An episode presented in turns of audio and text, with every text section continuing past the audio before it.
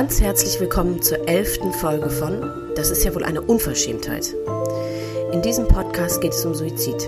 Betroffene erzählen ihre Geschichte von ihren Erfahrungen und allem, was mit ihrer jeweiligen Situation einhergeht. Mein Name ist Elisa Roth und ich selbst bin eine Betroffene. Meine Mutter hat sich 2002 das Leben genommen. Da das Thema Suizid und das darüber reden immer noch ein Tabu ist, kam mir die Idee für diesen Podcast. Denn Betroffene wollen ja reden. Sie wollen ihre Geschichte erzählen. Und das sollen sie, laut und deutlich und für alle hörbar. Vor einigen Wochen hat mich folgende E-Mail erreicht.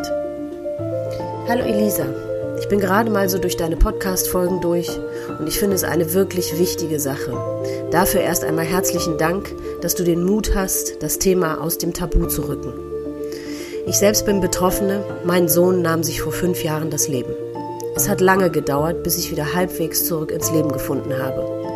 Vielleicht hast du ja Interesse daran, meine Geschichte, vor allem über den Weg annähernd zurück, zu erfahren. Falls ja, würde ich mich freuen, von dir zu hören. Liebe Grüße, Iris. Hallo, liebe Iris. Ich begrüße dich ganz, ganz herzlich und freue mich wahnsinnig, dass wir heute miteinander sprechen können. Ähm, wir haben in der Einleitungs-E-Mail ja schon gehört, dass es um deinen Sohn geht. Ähm, magst du deinen Sohn mal so ein bisschen vorstellen? Ja, hallo erstmal Elisa. Ich finde es auch wunderschön, dass wir jetzt heute wirklich mal die Zeit gefunden haben. Ähm, ja, mein Sohn. Ähm, mein Sohn war 20, als, ja, als ihn die Kräfte verlassen hatten. Ähm, er war davor eine Zeit lang depressiv, aber ohne dass wir das so großartig gemerkt haben als Kind war er eigentlich immer ein unheimlich aufgewecktes Kind und äh, abenteuerlustig, entdeckungslustig. Mhm. Äh, der Strahlemann eigentlich unter allen. Ähm, unheimlich aktiv auch, fantasievoll. Also wirklich so ein richtig, richtiges Kind, wo, ja, wo Leben in die Bude reinbringt und, und mhm. Leben zum Strahlen bringt auch. Natürlich mhm. auch anstrengend, das ist ganz klar. Wie jedes Kind, oder? Ja, ja, schon, doch. Ähm, aber er hat auch immer sehr viel hinterfragt. Also er hat sich mit ganz, ganz vielen Dingen auseinandergesetzt, war dabei vielem auch sehr sensibel, das hat man schon in der Kindheit gemerkt. Mhm. Ähm, war aber trotzdem so ein richtiger, ja, wie soll ich ihn sagen, ähm, ein richtiger Kerl, der versucht mit beiden Beinen ins Leben, in, in, ins Leben zu starten, mit allem drum und dran. Also hat furchtbar gern Fußball gespielt. Das war ähm, für ihn eigentlich was, was ganz Großes. Mhm. Ähm, der konnte dir auch wirklich von, von jedem Vereinen die ganzen Spieler nennen, auch von den ganzen ausländischen, internationalen Vereinen. Mhm. Also da war der einfach fit, ne, mhm. was das anging. Ja, ein ganz normaler Werdegang. Er ist aufgewachsen bei uns mit äh, seiner größeren älteren Schwester mhm. und ähm, ganz normal dann die Schule auch beendet, während der Zeit auch seine erste große Liebe getroffen.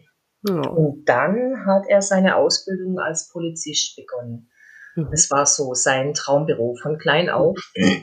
Und äh, er hatte eigentlich überhaupt keine anderen Ideen, was er sonst machen könnte. Das war so mhm. sein Ziel, das wollte er immer tun.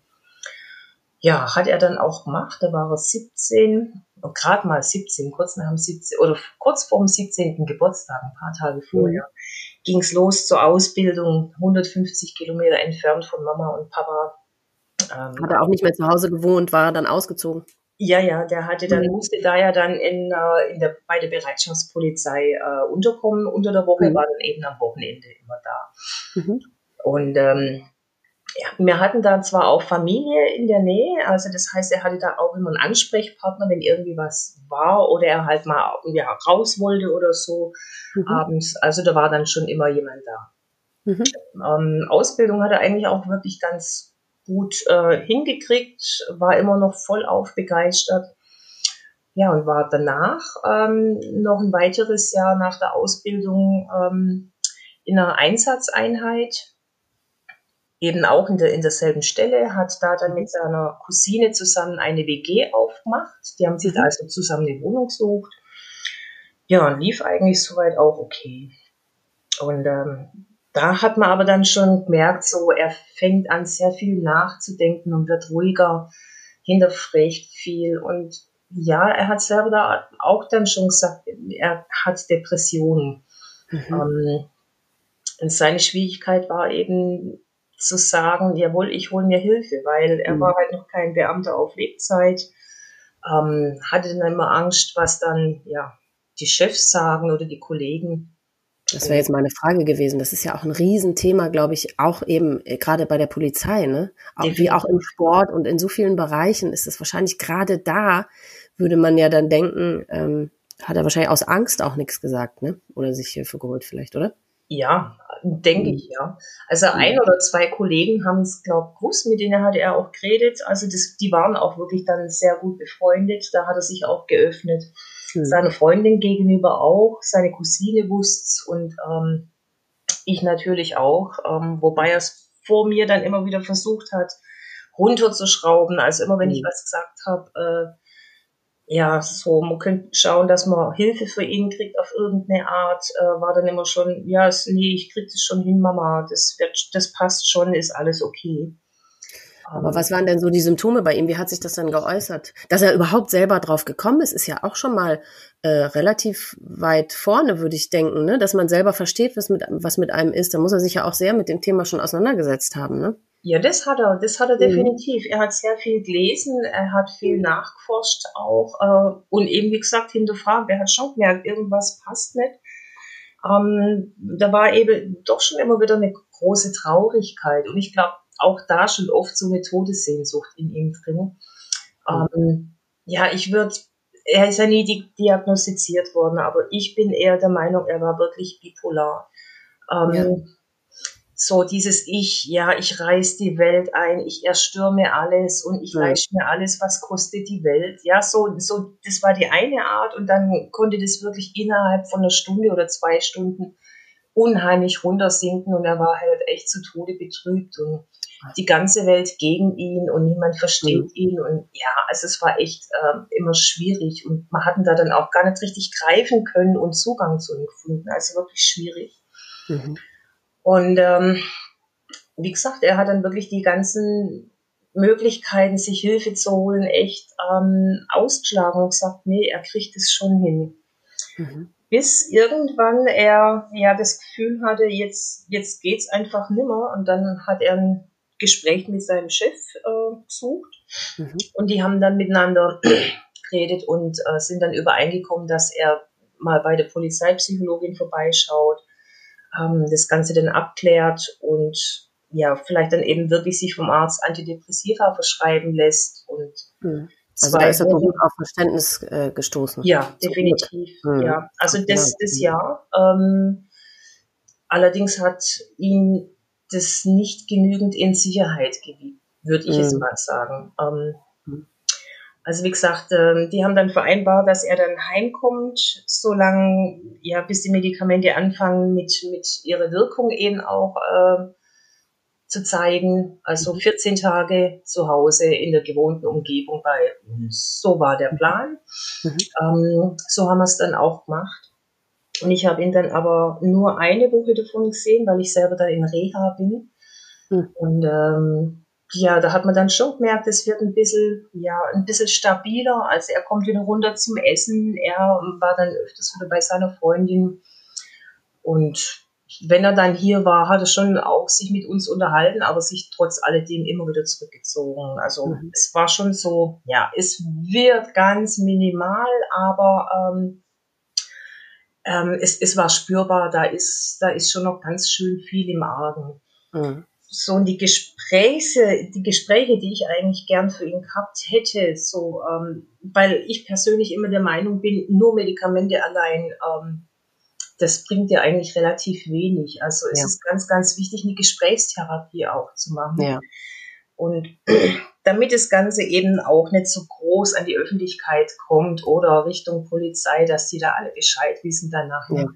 Haben wir äh, das über eine Freundin von mir versucht hinzukriegen ähm, die eben in der Drogenberatung arbeitet und die da unten in dieser Stadt lebt und das mhm. praktisch nach Feierabend sich einfach mit ihm trifft und unterhält und schaut, wie, ja, was kann er tun, wie, wie kann man auffangen.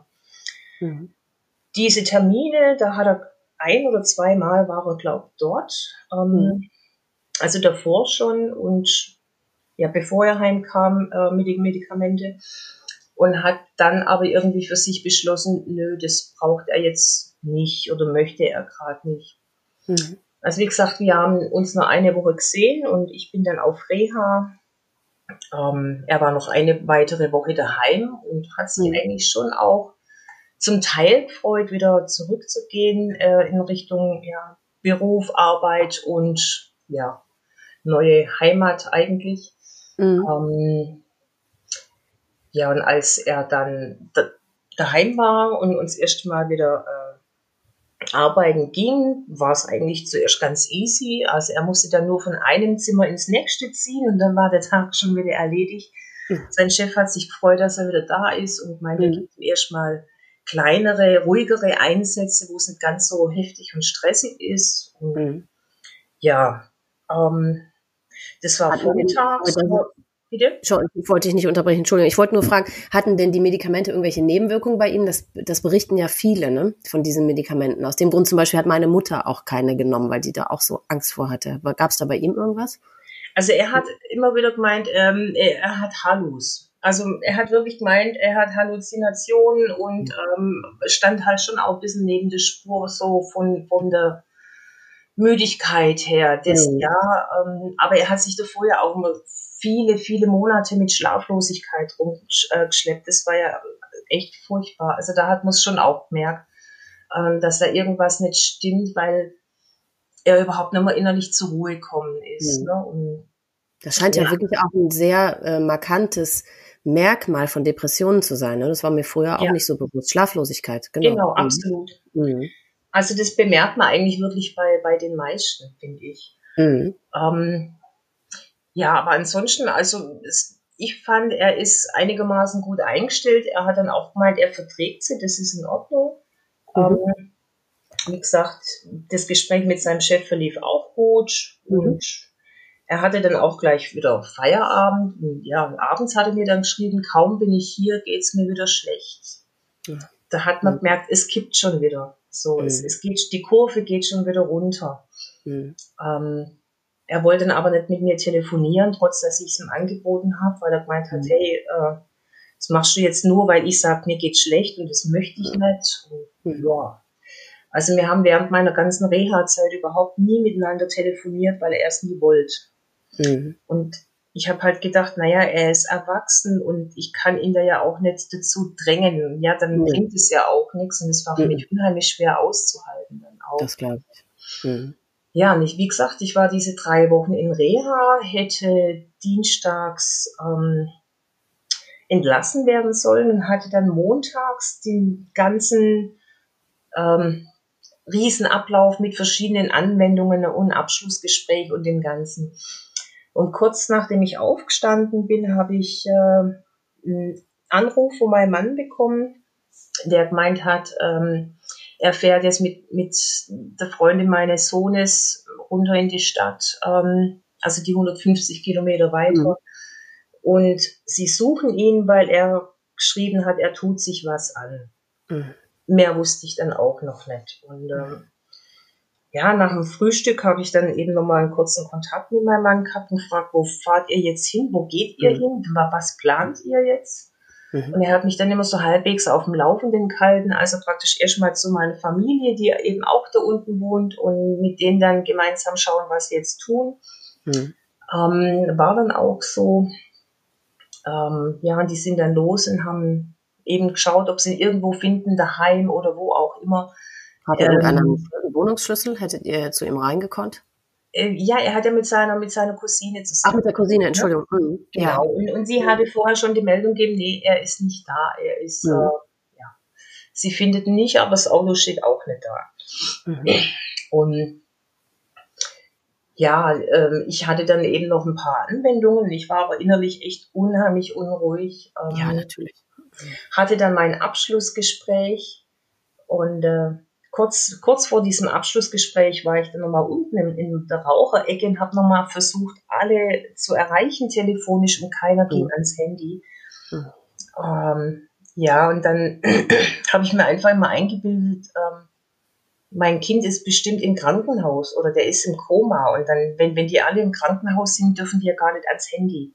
Mhm. Ähm, der war dann eben bei diesem Abschlussgespräch drin und es verlief alles ganz okay.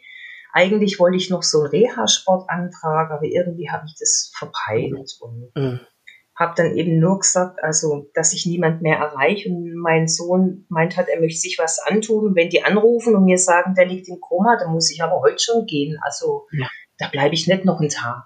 So. Ja. Und dann sind die Tränen gelaufen. Das waren ja. praktisch so, ähm, glaube, drei Stunden nach dem ersten Anruf von meinem Mann, wo das erste Mal bei mir Tränen gelaufen sind. Mhm. Ähm, und ich hatte dann noch so eine, so eine Gruppentherapie, Gruppengymnastik. Wir saßen da so in dem Kreis und äh, irgendwann klopft die Schwester an die, an die Tür und guckt rein und ich wusste schon, die will zu mir. Oh Gott. Und hat sie dann auch gesagt, sie sucht mich ähm, und lächelt aber, weißt du, die hat richtig gelächelt, lächelt mich an.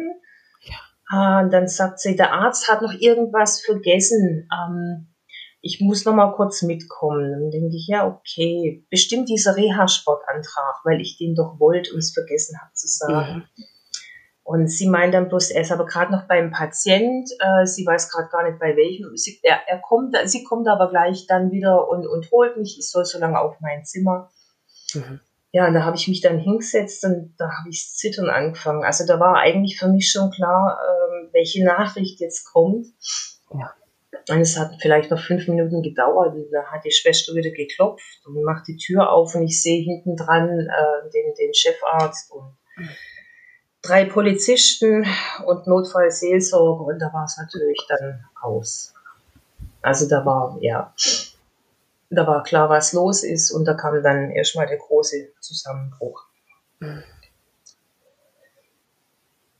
Ja, und ähm, wieso hatten die, wieso war denn die Klinik informiert und wieso hatte nicht dein, das ist ja irgendwie auch ein komischer Weg, oder? Wieso hattest du das jetzt nicht, sagen wir mal, von deinem Mann? Ähm, ja, ich habe das alles, ich habe das alles erst hinterher rekonstruieren können. Also es hat äh, wirklich Tage hinterher gedauert, bis ich das alles zusammengekriegt habe, wie da was ja. lief. Ähm, also wie gesagt, mein Mann hat früh um fünf die Nachricht von, von, von der Freundin meines Sohnes gekriegt. Die sind mhm. so ja eineinhalb Stunden später hier losgefahren, haben ja nicht die Polizei informiert, weil sie gedacht haben, wenn sie ihn lebend finden mhm.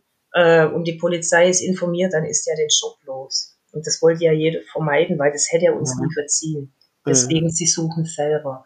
Mhm. Ähm, das Problem war, als die auf der Suche waren, sind die an der Absperrung vorbeigekommen, wo mein Sohn lag. Ähm, der ist eine halbe Stunde vorher gefunden worden vom Bauarbeiter, also gesehen worden vom Bauarbeiter, der dann die Polizei informiert hat. Und die haben eben gerade angefangen, diesen Tatort abzusichern und, und Beweise zu sichern und alles. Und plötzlich steht die Familie mit drei Autos da, fünf Personen. Ähm, die waren dann alle total überfordert auch. Mhm. Ähm, mein Mann kam also auch an die Stelle hin. Irgendwie war das alles total ungünstig. Ähm, ja. ja, und dann waren die natürlich alle erstmal total verteilt. Also die, die Freundin von, von meinem Sohn, die ist total zusammengebrochen. Die kam dann erstmal in die Psychiatrie rein. Oh ähm, da war aber kein Platz. Die haben sie dann in so eine Art Abstellkammer oder Notzimmer oder was weiß ich, wo die sie reingestellt haben, total vollgepumpt mit Medikamenten. Oh Gott. Ja. Ähm, meine Schwester war dann auch bei ihr. Mein Schwager ging mit in die Wohnung von, von meinem Sohn, weil sie da wie irgendwie schauen wollten wegen Beweise, äh, mhm. was also passiert ist oder wie auch immer, dass man es nachvollziehen kann. Und mein Mann wurde mitgenommen zur Kripo, zum gleich die Aussage machen. Ähm, also die sind dann alle drei auseinandergerissen worden. Keiner durfte telefonieren. Die Polizisten haben geguckt, dass keiner ans Handy geht. Ähm, und die wiederum haben dann halt die Polizei in dem Kurort, wo ich war, informiert, ähm, dass die zur Klinik gehen und mich da informieren drüber. Aber wieso durfte deine Familie nicht ans Handy gehen? Das ist ja so, als wären sie tatverdächtigt. Also was ist nee. wie? Einfach aus äh, Schutz, weil du nie weißt, was passiert. Du weißt ja nie, mit wem, wenn, wenn die jetzt mit mir telefoniert hätten und ich wäre, ja. was weiß ich, im sechsten ja, ja, Stock irgendwo, mhm. wie auch immer. Und was ist, wenn ich dann rausspringe? Verstehe, weißt ja, ja, okay. Also mhm. das, da geht es einfach darum, auch ähm, die Familie zu schützen und dann ja. zu überfordern und abzusichern, ja, was geht. Also okay. die Polizisten, die bei mir waren, die haben ja dann auch geguckt. Ich durfte ja auch nicht meine Tochter anrufen. Ich musste erst gucken, wen kann ich informieren, der wiederum sie informiert, dass sie da nicht alleine ist, weil die eigentlich die Polizei zu mir schicken wollten. Hm. Die war aber nicht daheim, die war mit ihrem Freund irgendwo shoppen. Und ich habe gedacht, der, der Freund arbeitet und habe den halt nicht erreicht. Also es war alles hm. totales Chaos. Ja. Ich durfte dann selber auch nicht heimfahren. Ich musste dann gucken, dass ich irgendjemand ähm, kriegt, der mich abholt, weil ich ja mhm. genau in der gegengesetzten Richtung 150 Kilometer von daheim weg war. Mhm. Ähm, habe dann meine Freundin erreicht, die hat mich dann abgeholt. Ähm, also auch mein Auto gleich mitgenommen. Mhm. Ja, und dann irgendwann nachmittags, glaube um, um vier oder so, war dann mal meine Tochter da und um zwei Stunden später mein Mann und meine Schwester. Ähm, und irgendwann spät abends kam dann noch die, die Freundin von meinem, von meinem Sohn samt ihrer mhm. Mama, die hat sie nämlich aus der Klinik abgeholt. Also der ganze Tag war ein Chaos pur, weil jeder an einem anderen Eck war, bis wir endlich zusammen waren. Sind so ja. viele Stunden vergangen. Mhm. Ähm, es war grauenvoll einfach. Mhm. Ja. Und äh, dass auch da drei Polizisten zu dir gekommen sind, also die haben es ja scheinbar wirklich taktisch ganz klug gemacht. Da habe ich jetzt auch schon wirklich sehr viele andere Geschichten gehört, wo das eine Katastrophe war. Aber das hört sich ja so an, als wären die tatsächlich ganz gut geschult gewesen, ne? dass die dich da auch beobachtet haben, dich nicht alleine gelassen haben. Und dann warst du ja erstmal so, sagen wir mal, in ganz guten Händen. Und dann hat deine Freundin dich abgeholt. Aber wie war das dann, als ihr die ganze, als die ganze Familie da aufeinander getroffen ist? Das ist ja, das ist ja kaum auszuhalten, die Situation, ne? Ich kann es dir nicht mehr sagen. Ich stand da mhm. eigentlich tagelang nur noch neben mir. Also mhm. ja, ähm, wir waren alle nur noch ein heulendes Elend. Ganz ja. klar. Habt ihr gar nicht damit gerechnet? Hat er es früher schon mal versucht oder habt ihr gar nicht in dem Moment? Ähm, er hatte es einmal versucht, äh, vier Monate vorher, oder wollte es versuchen, sagt man so. Mhm. Aber er hat noch rechtzeitig ein Alarmsignal rausgeschickt, äh, weil ich ihn dann eben gefragt hatte, wo bist du? Da war er halt auch bei uns. Und er dann geschrieben hat, ich kann nicht mehr, sie hat mich besiegt. Und gesagt, hey, wo, wo, wo rennst du rum? Ja. Und er dann wieder so, die Depression hat mich jetzt. Und ja, und dann bin ich halt einfach los und im Schlafanzug mit dem Auto umgefahren und habe ihn dann nicht weit von uns gefunden, wie er den Gürtel in der Hand hatte und Richtung Baum marschieren wollte. Oh und konnte ihn dann zurückzerren ins Auto. Ähm, das, aber hinterher hat er gemeint, das ist alles okay, das, das passt schon wieder. So, ja. Also hat er dir nicht, war er froh drum, dass du ihm geholfen hast oder war er wütend auf dich? Nee, war er froh. Er war eigentlich schon, doch, er war eigentlich, im Nachgang war er schon froh. Mhm. Und auch so die Signale, die er eben ausgesendet hat, so die, die Woche, ähm, die letzte Woche, die er noch gelebt hatte, mhm. ähm, da war ja dann die Einweihung vom, von der EZB in Frankfurt, wo ja auch ziemlich viel Randale waren. Mhm. Und auch da hatte er Einsatz und war dabei und da hat er sich so drauf gefreut und hingefiebert alles. Ne? Mhm. Ja, freitags hat er dann noch eine Reise für sich und seine Freundin gebucht und ja, in der Nacht von Sonntag auf Montag nimmt er sich dann das Leben. Mhm. Also da rechnest eigentlich dann nicht ganz so damit. Nee, das fällt einem auch im Nachhinein dann so schwer, als, als, als wir, die ja eine halbwegs gesunde Seele haben, das irgendwie, wir versuchen ja immer völlig verzweifelt, alles irgendwie nachzuvollziehen oder uns da rein zu versetzen und das fällt einem einfach so schwer, aber es ist offensichtlich dann so das, das Rest, restliche Stückchen deines, sagen wir mal, gesunden, originalen Sohnes, was irgendwie noch versucht, sich dagegen zu wehren und so eine Normalität dann herzustellen, scheinbar, ne? Aber wird dann einfach besiegt, ne? Wie er ja. es ja wirklich treffend geschrieben hat in seiner Nachricht. Ja. ja. Also wir haben dann auf seinem Laptop, den hatten wir dann ein halbes, dreiviertel Jahr später von, von der Kripo wieder äh, bekommen. Mhm. Ähm, da habe ich dann auch eine Datei von ihm gefunden. Das hat, den Text hatte er geschrieben elf Monate bevor er sich das Leben genommen hat. Es war ein Abschiedsbrief. Ähm, Mhm. So für alle. Ähm, mhm. Mit eigentlich einem, einem Text, wo ich gedacht habe, hätte ich diesen Text an diesem Tag dann in der Hand gehabt, hätte ich genau gewusst, was, was los ist oder mhm. ja, wie tief es dich umtreibt und dass es für dich ganz klar ist, diese Entscheidung mhm. ähm, in der Krankheit, von der Krankheit ausziehen. Mhm. Ja, weil ich ja. denke, so hundertprozentig klar kannst du das ja eigentlich gar nicht machen.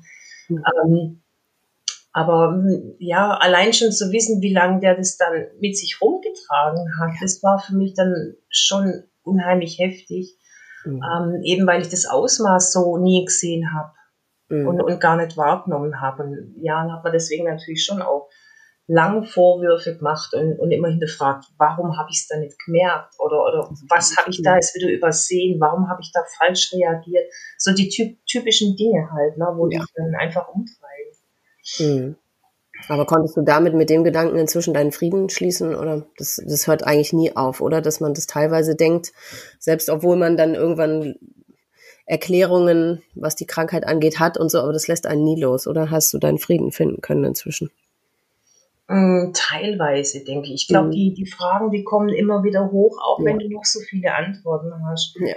Mhm. Ähm, was für mich am Anfang ja, dadurch, dass es halt unheimlich weh tut, ja. Also es zerreißt sich ja in, in tausend Stücke und, und deine ganze Zukunft ist in dem Moment ja eigentlich am Arsch, um es mal wirklich richtig ja. krass zu sagen, weil ähm, deine Kinder sind ja deine Zukunft und ja.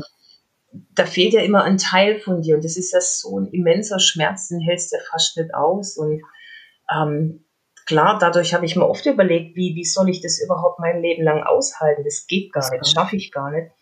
Und kam ja dann schon auch immer wieder an meine eigenen Grenzen, wo ich gedacht habe, ähm, nö, ich, ich, ich mache das nicht ewig und drei Tage. Also wenn es gut ist, ist gut. Und dann hat mich die Welt gesehen. Ähm, hm. Ja, und einfach diesen Schmerz zu fühlen, von daher habe ich mir dann überlegt, okay, wenn mein Kind, der war 20, weißt du, hat schon Jahre an Depressionen gelitten dann wohl. Und ähm, wenn, wenn der sich dann so vorstellt, naja, so muss ich noch weitere 30, 40, 50 Jahre leben, mhm. nein, danke. Und ich mir mhm. dann halt gedacht habe, okay, ich habe jetzt, was weiß ich, 10, 20, 30 Jahre, ich weiß es nicht wie lang, aber absehbarer als für ihn, ja. Mhm. Ähm, von daher kann ich sagen, ich versuche den Schmerz auszuhalten, so lang wie möglich. Ähm, und für ihn das halt nochmal eine, eine ganz andere Hausnummer war, weil eben so dieses ewig lange Zeit mhm. vorweg noch so gesehen hat, wie er das aushalten soll. Und, ja. äh, mhm. und daher konnte ich es dann eher verstehen und nachvollziehen. Ja, du bist die erste, mit der ich spreche, die ein Kind eben ähm, verloren hat. Das ist, ich stelle mir das nochmal wirklich besonders vor. Es ist ja wirklich, weil du hast ja immer das Gefühl, du bist für deine Kinder verantwortlich. Du bist, du musst dafür sorgen, dass es ihm gut geht und dass er ein gutes Leben führen kann. Ne? Das sind ja diese ganzen Aspekte, die gerade bei dir dann noch mit reinspielen. Die haben wir, die Eltern verlieren oder Geschwister verlieren, haben wir ja in dem Sinne nicht. Ne? Mhm. Das macht es wirklich irgendwie noch mal ganz besonders. Ja. Mhm. Ja klar. Mhm. Wie habt ihr denn irgendwie innerhalb eurer Familie ein bisschen Halt finden können oder wie habt ihr euch untereinander, wie seid ihr euch gegen, untereinander gegenübergetreten, sagen wir mal so? Ähm, so, so die, die, ich sage es mal Kleinfamilie, so der ganz kleine Kreis, jetzt Mann, Tochter, ich. Ja. Ähm, wir haben da wirklich so ein immenses Gefühl dafür entwickelt, beziehungsweise die zwei eigentlich eher was, was ich brauche oder so, weil ähm, die sich halt auch mal Sorgen gemacht haben, dass ich es nicht überlebe. Ähm, und also ist oft nicht, nicht furchtbar viel geredet worden, sondern jeder, wir haben so Antennen entwickelt. Mhm. Also, was braucht der andere, wie fühlt sich der andere gerade, ohne zu reden und konnten dementsprechend dann auch mal agieren. Ähm, und mein Mann hat mich eigentlich unheimlich aufgefangen, indem er mich ganz vorsichtig geführt hat, so wieder in, in, in das Leben nach draußen, ja, weil ich ja, ja wirklich, ähm, ich habe mich ja immens zurückgezogen am Anfang. Ich bin, ich habe die Stadt gewechselt zum Einkaufen, weil, weil ich das Gefühl hatte, ich kann diese Blicke nicht ertragen. Mhm. Ähm, ich ich habe den Friseur gewechselt, weil da bist du ja erst recht. Weißt du, da kannst du nicht vom Stuhl aufspringen und sagen, boah, ich kann das nicht brauchen, dass mich die Leute angucken. Ja. Ähm, alles solche Dinge. Also ich war ja immer mehr auf Rückzug und dann überhaupt mal wieder so, mich an Menschen zu gewöhnen, war unheimlich schwierig. Ähm, und da hat mein Mann ganz, ganz feinfühlig agiert, ohne dass er gesagt hat, komm, wir probieren das jetzt mal. Ja. Ähm, ja, von daher. Und der hatte ja auch mit seinem eigenen Verlust zu kämpfen. Das ist wirklich ja auch eine Situation, die kann man gar nicht in Worte fassen, weil jeder mit seinem eigenen Verlust ja sowieso zu tun hat und dann aber natürlich innerhalb einer Familie immer noch dann für den anderen wiederum da sein möchte, was ja eigentlich kaum möglich ist. Ne? Ich meine, deine Tochter hat ihren Bruder verloren, dein Mann hat auch seinen Sohn verloren, dann wollt ihr euch gegenseitig umeinander kümmern. Es ist aber eigentlich für die Kapazitäten hat man ja eigentlich überhaupt nicht, ne? Nee, und vor allem ist es wirklich so, also der Meinung bin ich halt, ähm, wenn du ein Kind verlierst und du hast schon noch Geschwisterkinder drumherum, die leiden mhm. aber sowas von. Ja. Ähm, die verlieren ja eigentlich alles. Ja, ja, die haben dann ja gar nichts mehr. Also meine Tochter, die hatte einen Bruder und jetzt hat sie niemand mehr an Geschwister mhm. und die hat die Eltern verloren, wie sie davor ja. waren. Die werden nicht mehr so wie vorher. Ja, genau. ähm, die hat praktisch die, die genauso ihre Vergangenheit verloren, weil, weil ihr Bruder ganz viele Sachen, wo sie mit ihm ja vielleicht früher erlebt hat, wo man mhm. sich dann austauschen könnte, kann sie jetzt nicht mehr oder die Zukunft mit ihm gemeinsam, ja, wenn sie mal heiratet, dass er sie zum Altar führt oder, mhm. oder wie auch, oder Taufpate mal bei, mhm. bei, ja, Nichte oder Neffe oder sonst was sein mhm. könnte. All mhm. das findet ja gar nicht mehr statt. Und dann sitzt du da und hast Eltern, über die du dir laufend Sorgen machen musst, ähm, wie sie das verkraften und die dir so leid tun und selber bleibst du da echt auf der Strecke. Ja. Und ähm, ich glaube, sie hat's da wirklich am härtesten getroffen am Anfang, weil wir unsere Trauer gelebt haben. Äh, das ja. ging gar nicht anders, mhm. außer zu, zu agieren, was du fühlst und was du tust. Mhm. Auch wenn es ja noch so unverständlich für die Umwelt war, stellenweise. Mhm. Ähm, ja, und sie hat, sie hat funktioniert. Die hat komplett durch funktioniert, bis es irgendwann halt doch mal ja, so ein bisschen einen leichten Schlag gab und sie dann gemerkt hat, okay, so funktioniert es nicht auf Dauer. Okay. Und, ja. Also da. Wohnte sie zu der Zeit noch zu Hause auch oder wohnte sie schon alleine? Nee, nee, die war damals, äh, hat sie mit ihrem Partner zusammengelebt. Also. Hm. Und ja, aber sie war dann oft da. Also die haben dann mhm. schon alle mal geguckt, dass es uns soweit gut geht. Mhm. Ähm, was schwierig war oft, das ist so, ähm, meine Nichte, klar, die hat genauso gelitten und meine Schwester hat genauso gelitten, ähm, weil er war ja doch auch viel bei der Familie mit drin, ja, mit mhm. dabei. Ja. Und, und sie immer das Gefühl hatten, die können für uns selber gar nichts tun. Die haben ihren eigenen Schmerzen, die können uns gar nicht auffangen und müssen sich selber mhm. irgendwie schützen, damit sie nicht untergehen. Ja, ja ähm, wo ich dann oft immer gedacht habe, eigentlich würde ich euch jetzt hier brauchen. Ich würde euch jetzt gerade brauchen und ihr seid alle nicht da. Und das war, da habe ich dann manchmal echt ganz böse Rundumschläge gemacht, glaube ich, ja. ohne dass die was dafür konnten. Aber der Schmerz mhm. musste raus. Der hat einfach ja. keinen Platz mehr in mir drin gehabt. Der ist explodiert. Mhm. Ja, das glaube ich. Mhm. War manchmal ein bisschen unfair vielleicht. Ich weiß es nicht. Ja, so aber ich glaube, ja, da hat aber wahrscheinlich rückblickend jeder Verständnis für. Oder hast du irgendwas Gegenteiliges gehört? Nee. Nee, nee. Also das, wir haben dann irgendwann alle drüber gesprochen und das hat sich mhm. soweit dann auch wieder geklärt. Mhm. Ähm, aber da bist ja eh so wund, weißt du, innen drin und da verletzt sich ja alles. Das ist ja, ja, ist wirklich alles. Ja, ja. ja. Mhm. Und deine Nichte hat sich ja vielleicht auch äh, Vorwürfe gemacht. Warum hat sie nichts gemerkt? Warum hat sie das nicht verhindern können? Ne? Wahrscheinlich, wenn sie mit ihm so unmittelbar zusammengelebt hat. Jeder hat sich Vorwürfe ja. gemacht, ja. Mhm. Mhm. Absolut jeder. Und diese Nachricht hatte er aber nur an, an seine Freundin geschickt, aber an keinen von euch. Also ja. sie war die Einzige, die er informiert hatte. Mhm. Ja. Und er hatte aber auch keinen Brief jetzt, also nicht noch mal einen separaten extra Brief hinterlassen. Abgesehen von dem, den er elf Monate vorher geschrieben hatte. Nee, da gab es jetzt keinen. Nee, gar nichts. Er hat ihr nur eine SMS geschickt, weil ähm, hier ja auch nicht so großartig Empfang ist, hat sie die SMS auch ähm, erst Stunden später gekriegt, weil da waren dann genaue Anweisungen drin, was sie zu tun hat. Also sprich Polizei anrufen und die wiederum dann uns und so. Also dass, dass sie weiß, wo, wo die Polizei dann auch suchen soll. Ja. Also ganz klar und strikt Anweisungen gegeben, damit es einfach ist für alle, in Anführungszeichen. Aber er hat es ja scheinbar irgendwo eben, hast ja gesagt, draußen getan, also nicht bei sich in der Wohnung, hätte er ja auch tun können. Ne? Dann hätte sie die, hätte dann nicht ihn ja auch noch gefunden. Das hat er ja offensichtlich alles äh, noch versucht zu vermeiden, ne? dass, genau. ihn da, mh, ja. dass ihn da die Polizei dann findet. Mh. Genau. Wie war denn überhaupt eure, eure Erfahrung dann so in der Woche drauf? Dann gab es ja irgendwie die Beerdigung mit dem Bestatter und sonst mit den Menschen, die ihr dann so in der unmittelbaren Zeit danach zu tun hattet. Was hast du da für Erfahrungen gemacht? Wie haben um, die Menschen reagiert? Der Bestatter war eigentlich ein, ein, ein wirklich guter. Ähm, die, wir hatten auch einen echten guten Pfarrer. Ähm, gar nicht von unserer Gemeinde, sondern von der Nachbargemeinde, weil wir den eben kennen und der meinen Vater auch schon beigesetzt mhm. hatte. Mhm. Ähm, ja, und, und meine Tochter und, und die Freundin von meinem Sohn, die haben eigentlich die, ganze Beerdigung durchgeplant. Und uns war klar, wir wollen eigentlich keine Kirchenmusik oder so großartig. Mhm. Ähm, ein Orgelspiel zum Einzug und zum Ausgang von mir aus. Und ansonsten mhm. die Lieder meines Sohnes, die halt wirklich ja. ihn ausgemacht haben.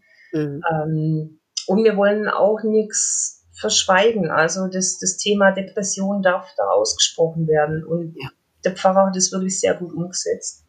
Mhm. Es war eine große Beisetzung, es waren über 400 Leute, glaube ich, da. Ich weiß es gar nicht. Und davon über 100 Polizisten, glaube ich. Ich weiß nicht, wie viel da war.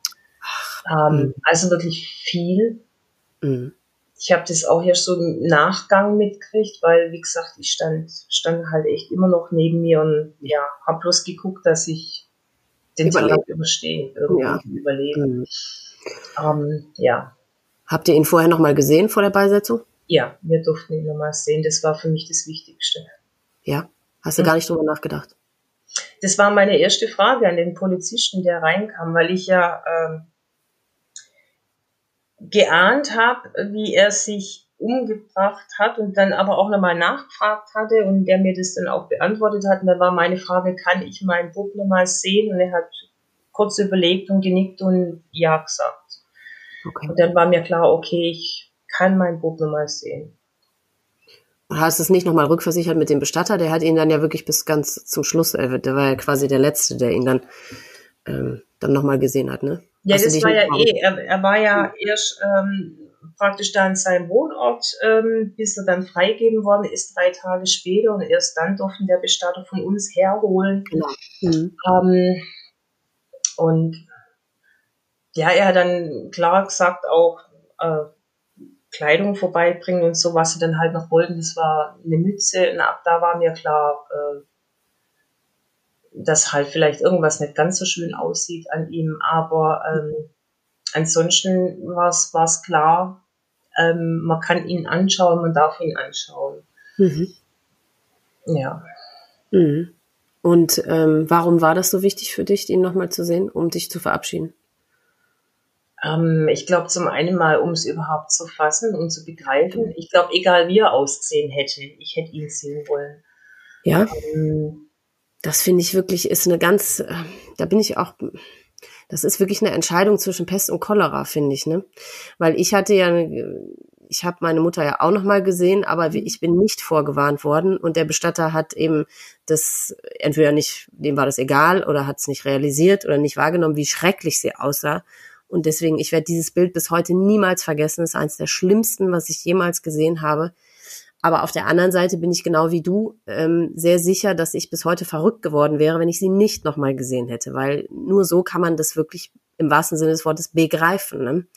Aber ich finde das wirklich ist so eine schwierige Frage, weil die unterschiedlichsten Suizide bringen ja auch die unterschiedlichsten Bilder dann mit sich, ne? Und in manchen Fällen ist das wahrscheinlich dann einfach zu schwierig für die Angehörigen oder zu wenig zumutbar noch oder so. Ich finde das ganz, ganz schwierig, die Entscheidung ja. zu treffen. Mhm.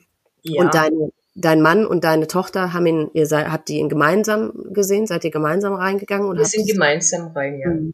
Also wir, wir waren zu dritt drin und mein Schwager war auch noch dabei und äh, als wir mhm. das zweite Mal dann rein sind, dann waren noch Schwestern von mir dabei.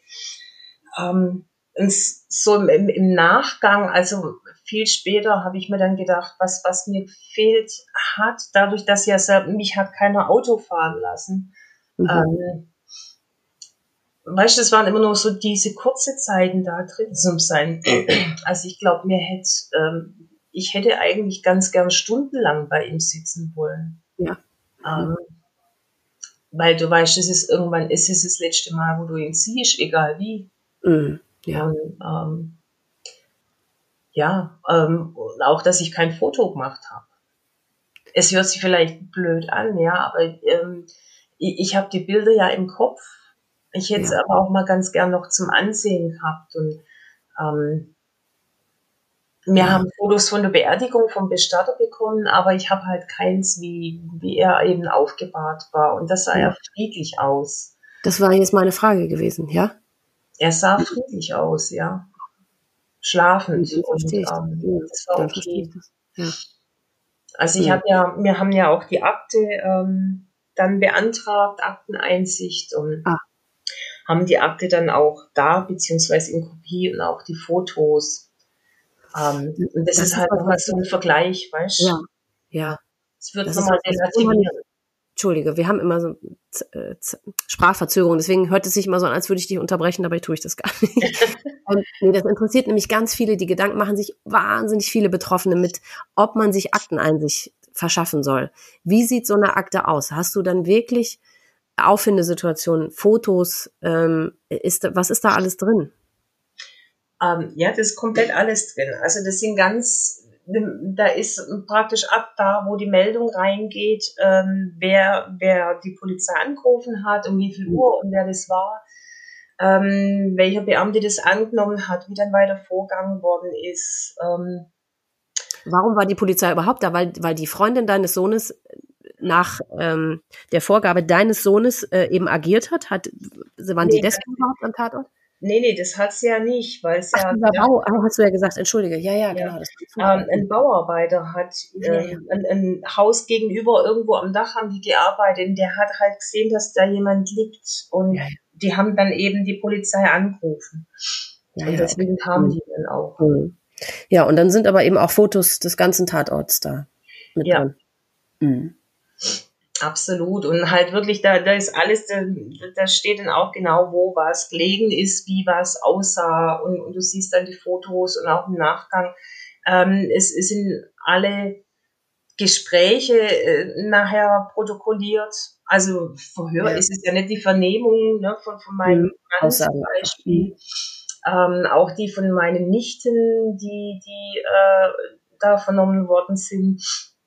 Ähm, ja, ähm, ja, die Dinge stehen da alle drin. Also das sind mhm. dann schon ein paar Seiten. Und natürlich auch im Vorgang so, weil die dann nochmal so den Chatverlauf wissen wollten, den er mit der Polizeipsychologin hatte. Auch das ist da mit drin. Und mit seinem Chef äh, nochmal das, das, äh, die Vernehmung. Ja, komplett mhm. alles. Und du bist froh, dass du die Akteneinsicht ähm, erhalten hast. Ich mhm. selber habe da überhaupt nicht drüber nachgedacht, äh, weil ich gar nicht gewusst habe, dass es geht. Meine Tochter wollte das unbedingt. Ach, und die hat es dann beim Anwalt beantragt ähm, mhm. und hätte uns auch nichts gesagt. Aber als der Anwalt dann gemeint hat, na ja, wir als Eltern müssen das unterschreiben, ja. musste sie es uns ja zwangsläufig sagen. Ja. Mhm. Ähm, okay, wir haben es dann unterschrieben und ich habe dann entschlossen, dass ich dann eben mit hingehe zu dem Anwalt, äh, wenn die Akteneinsicht ist. Mein Mann wollte es nicht, weil er gemeint hat, er war vor Ort, er braucht es nicht. Mhm. Ähm, und ja, wir haben dann halt Kopie von allem, von, von jedem Schriftstück. Die komplette Akte ist kopiert worden vom Anwalt und auch die Fotos. Mhm. Beim Anwalt selber habe ich wirklich nur einen, einen, Blick von Weitem auf die Fotos äh, geworfen, mhm. weil ich gedacht habe, die möchte ich und kann ich gerade noch nicht sehen. Ich brauche da ein anderes Zeitfenster, wenn überhaupt äh, ich sie mal anschauen will. Ja. Mhm. Das kam dann erst daheim irgendwann mal. Und guckst du dir das, hast du das äh, jetzt in der Vergangenheit nochmal immer wieder angeguckt oder war das, ist es damals dabei geblieben? Ja, ab und zu mal. Also ich habe es jetzt bestimmt schon zwei Jahre nicht mehr angeguckt. Mhm. Ähm, die Akte ist aber immer noch da und sie bleibt auch da. Ja, ja. Ähm, ja, aber momentan brauche ich es eigentlich nicht. Weil mhm. ja, ich, ich kenne es jetzt eigentlich schon in- und mhm. auswendig, sag mal so. Ja, ja, aber manchmal hat man, kommt man irgendwie in so komische Phasen, ne? da guckt man sich Sachen dann drei Milliarden Mal an, weil man es immer noch nicht so richtig begriffen hat oder verstanden hat. Also ich erwische mich jedenfalls dabei, dass äh, da geht es dann gar nicht darum, dass man es schon so oft gesehen hat, sondern irgendwie, weil man es einfach nicht begreifen kann ne? und irgendwie mhm. immer hofft, dass beim eine Million und ersten Mal dann doch noch irgendwas anderes wieder mit einem passiert, was vorher noch nicht passiert ist. Ja. ja. Nee, also die, die Verarbeitung läuft bei mir momentan ein bisschen anders, so dass, dass ich merke, ich brauche es gerade nicht. Also ich schaffe es, meine Mauer momentan immer wieder auch hochzuziehen, so dass ich mhm. merke, ähm, das ist alles unwirklich und geht mich jetzt gar nicht so furchtbar viel an. Mhm. Ähm, und wenn es dann wieder so durchdringt, klar, dann ist es ganz furchtbar heftig und dann mhm. habe ich auch wieder ganz böse Phasen, wo ja, wo, wo es mich unheimlich in die Knie zwingt mhm. und, und der Schmerz dann echt wieder ja. auszuhalten ist. Hast du dich dann irgendwie in Therapie anschließend begeben oder in eine Selbsthilfegruppe oder hast du, was hast du gemacht danach? Mein Mann war der Erste, der in Therapie ist, weil der hat gleich eine Woche später angefangen wieder mit Arbeiten und hat nach drei Tagen angerufen und gesagt, ey, komm, schau nach einem Therapeut für mich, ich halte das nicht aus. Ja. Ähm, meine Tochter hat dann irgendwann auch mal angefangen, eine Therapeutin zu suchen. Mhm. Und bei mir war es ja so, durch die Reha, also in der Reha war eigentlich klar, dass ich erwerbsunfähig werden würde, könnte ich mich nicht irgendwie innerhalb vom Betrieb umversetzen lassen, ja. äh, weil, weil der Rücken halt ziemlich durch ist. Oh und mhm. von daher war ich ja eh noch lang im Krankenstand, ähm, glaube bestimmt noch vier Monate oder so. Mhm. Ähm, und sehr wollte ich auch gar keinen. Also für, für mich, ich habe viel geschrieben. Also ich habe, glaube nach 40 Tagen angefangen aufzuschreiben. Äh, erstmal, damit ich es überhaupt fassen kann, begreifen mhm. kann, wann ist da was passiert, weil das alles so chaotisch war. Ja mhm. auch. Ähm, und so meine ganzen Gedanken und Gefühle halt auch niederzuschreiben. Ähm, das war für mich so ein Weg davon. Und wo ich dann gewusst habe, okay, es geht's dann los mit wieder zurück zur Arbeit, ähm, habe ich gedacht, wäre es vielleicht gar nicht verkehrt, einfach um ja so gewisse Strategien mir anzueignen. Was mhm. ist, wenn, also wenn eine Kollegin irgendwie was sagt und ich wieder das Gefühl habe, ich kriege keine Luft mehr, ja, weil da mhm. ganz viele körperliche Symptome auch dazukommen sind. Ähm, ja. Also ich habe automatisch, ich habe immer aufgehört mit Atmen und habe es nicht mal gemerkt. Ja. Mhm. Ähm, oder auch, dass ich überhaupt das Gefühl hatte, mir schnürt den ganzen Brustkorb ab. Mhm. Tinnitus, lauter solche Dinge. Also Dinge, die ich auch heute noch manchmal habe. Ja. Äh, Panikattacken, all sowas war ja. da plötzlich halt da. Mhm. Ähm, ja, und wenn du dann halt so den Alltag wieder aushalten musst, weißt du, daheim war ich ja geschützt in meinem eigenen Raum, da, da ja. konnte ich tun und lassen, wie mir es ums Herz war, ob es ja. heulen war oder zwölf Stunden auf dem Sofa liegen, egal oder ganz laut Musik hören. Das hat keinen gestört. Ich war ganz mhm. allein für mich, wenn mein Arbeiten war. Und ja, es musste wieder in den Alltag und musst mhm. wieder die Normalität ertragen, wie sie, wie sie um dich rum lachen und ganz normal erzählen. Und du denkst dir dann, meine Welt ist stehen geblieben und ihr könnt lachen über keine Ahnung was, äh, weil draußen ein Vogel quer fliegt oder so. Ja. Ähm, mhm weil, weil du dir das ja gar nicht mehr vorstellen kannst. Wie soll Normalität funktionieren? Genau. Und dann habe ich mir einen Therapeuten gesucht, was auch ganz hilfreich war. Ja. Mhm.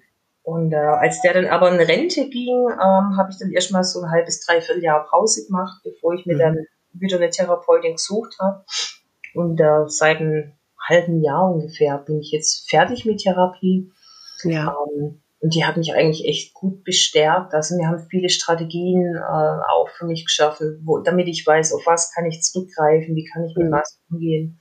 Mhm. Also es war schon, schon notwendig, klar. Ja, das glaube ich.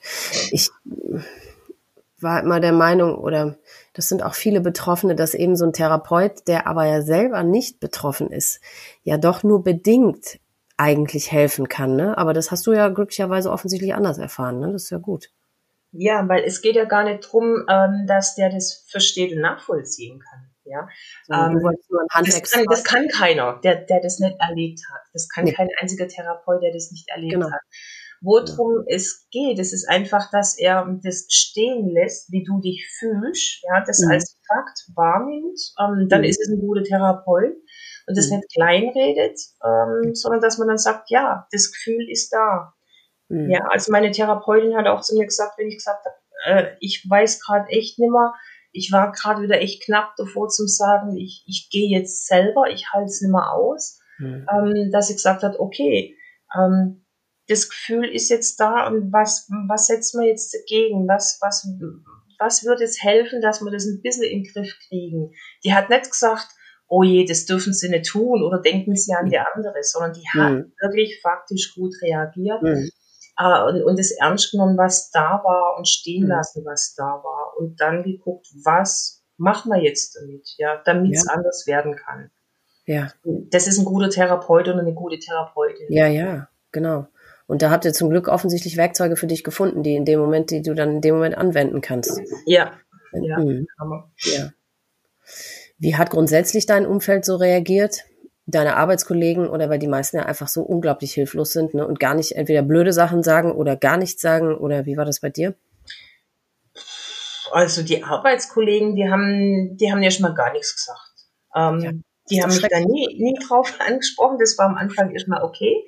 Ja? Ähm, von daher konnte ich wieder ganz normal in, was heißt ganz normal in den Alltag? Es hat mich immens Kraft gekostet. Also ich bin bestimmt die ersten zwei Jahre, wenn ich jedes Mal aus der Arbeit rauskam und ich saß im Auto, sind die Tränen gelaufen, weil das so anstrengend war, ähm, Ja. das durchzuhalten, diese Normalität. Und Ja. ja, Ja, du musst ja in dem Sinne auch so, musst du dann ja auch so tun, als wäre gar nichts passiert. Wenn dich schon keiner anspricht, keiner was sagt, musst du ja dieses Spiel da mitspielen. Ich meine, klar, das macht man ja auch ein bisschen aus, Selbst, aus Selbstschutz, ne, weil man eben nicht da vor Ort natürlich dann da zusammenbrechen möchte. Aber es ist doch eigentlich schrecklich, dass man, oder? Man tut doch in dem Sinne dann, dann in dem Moment so, als wäre eigentlich gar nichts passiert und alles normal. Hast Nee, das, das- konnte ich sowieso. nicht. Also ich bin da, ich bin da ein recht offensiver Mensch. Ähm. Mhm. mein Chef hatte mich dann, da war es kurz vor Weihnachten, irgendwann hat er mich dann auch gefragt, und hast schon genügend Plätzle gebacken? Und dann habe ich gesagt, so was soll ich denn backen? Ja, es ist doch Weihnachten, wo ich nur angeguckt habe und gesagt habe, äh, für mich ist kein Weihnachten mehr. Das Kind, das Weihnachten gefeiert und geliebt hat, ist nicht mehr da. Wo soll da Weihnachten sein? Und dann war Ruhe. Ja, also der ist immer wieder so in dieses Fettnäpfchen rein. Auch dass er noch gesagt hat, was machen deine Kinder heute? Boah. Und gesagt, mein eines Kind ist im Himmel und das andere, das ist irgendwo unterwegs. Also ich bin dann, ich trete den Leuten auf die Füße. Da bin ich schon. Ja, ist ja auch richtig. Ja, ist ja auch richtig so. Es lernt ja auch keiner den Umgang damit, ne? Aber nimmst du es denn ihnen tatsächlich auch übel? Ähm, also auch dann Am äh, Anfang, am am war es schwer. Ja. Mhm, am ja. Anfang war es echt Ja. schwer, da habe ich echt jedem alles krumm genommen. Inzwischen weiß ich, ähm, dass, dass es es einfach gar nicht anders wissen. Ja, man Ja. muss ja wirklich erstmal auch sensibilisieren. Und das geht Ja. wirklich nur, indem du die Thematik auch ansprichst. Wie geht's den Angehörigen damit? Ja. Was erleben die denn alle?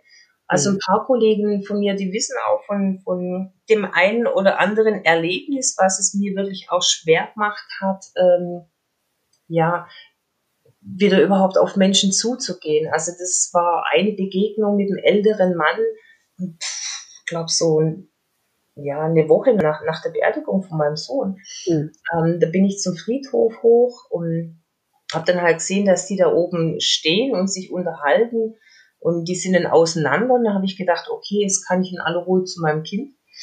Mhm. Und äh, ja, dann stand der Mann da aber mit seiner Tochter, die Tochter ist in meinem Alter, ein bisschen älter, ähm, am, am Grab von meinem Sohn und äh, sie lief dann weg, weil sie gesehen hat, ich komme. Und er hat es nicht bemerkt und ich stand dann halt auch am Grab und denk bloß, was guckt denn der so komisch? Und dann sagt er plötzlich, ähm, mich würde ja schon interessieren, wie viel Geld da drauf liegt. Da hat ja die Blumengrenze gemeint alle.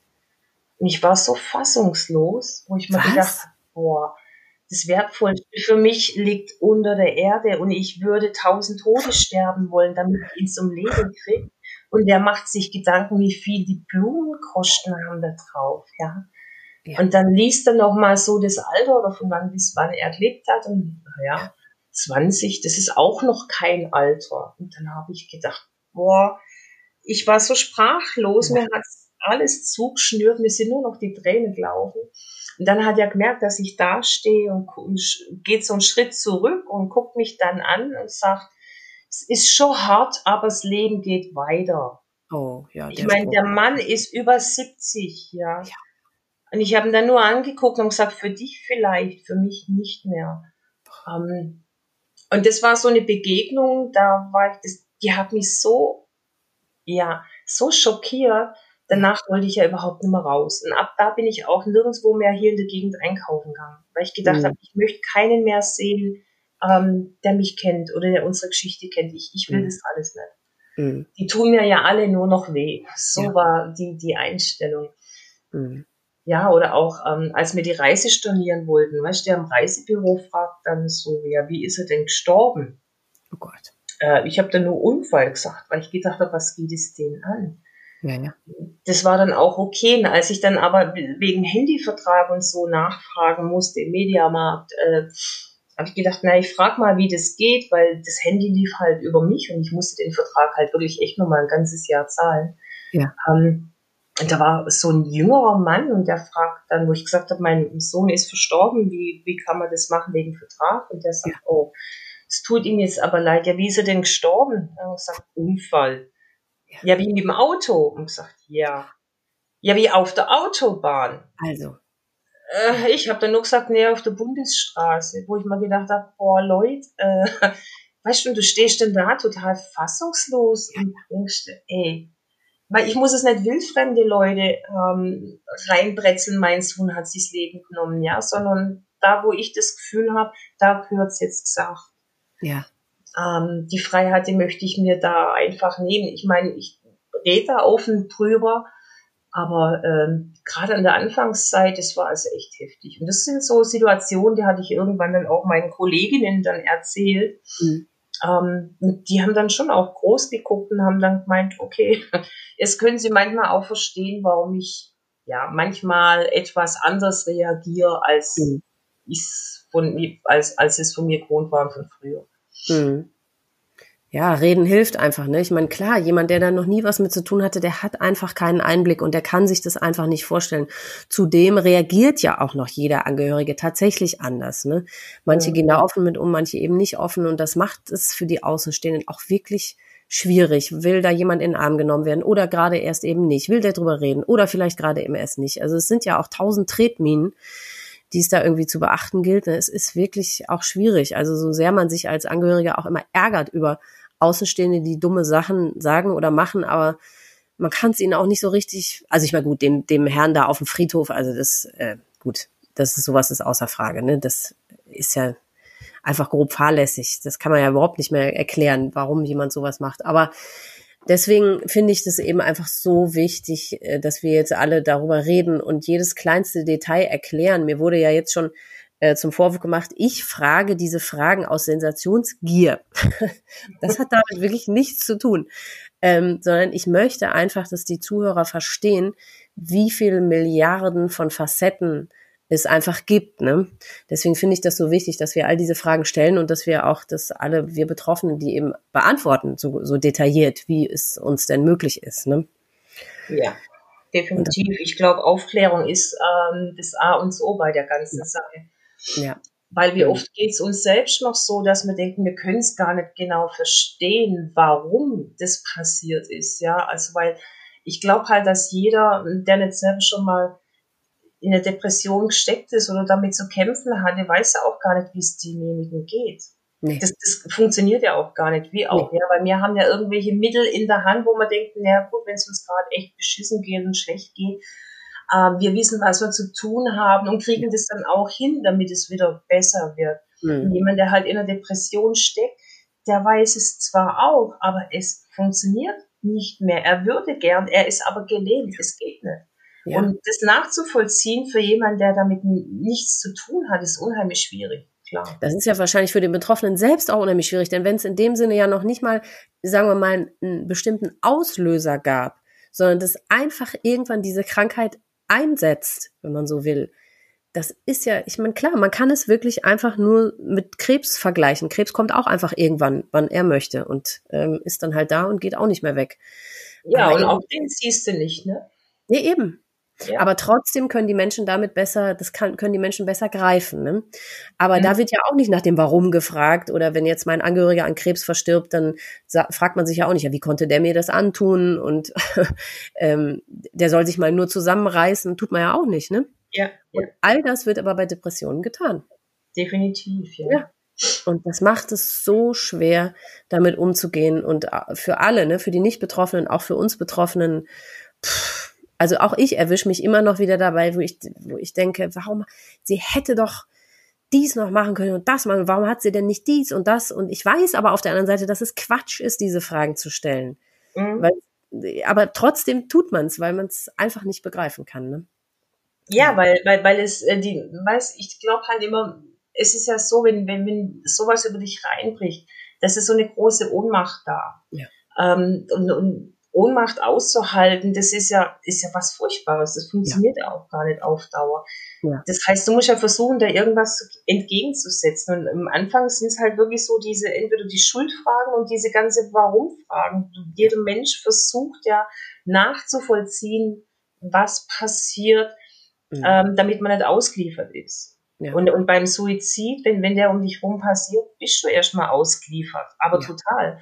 Ähm, weil du es eben nicht greifen kannst, nicht begreifen kannst. Und deswegen mhm.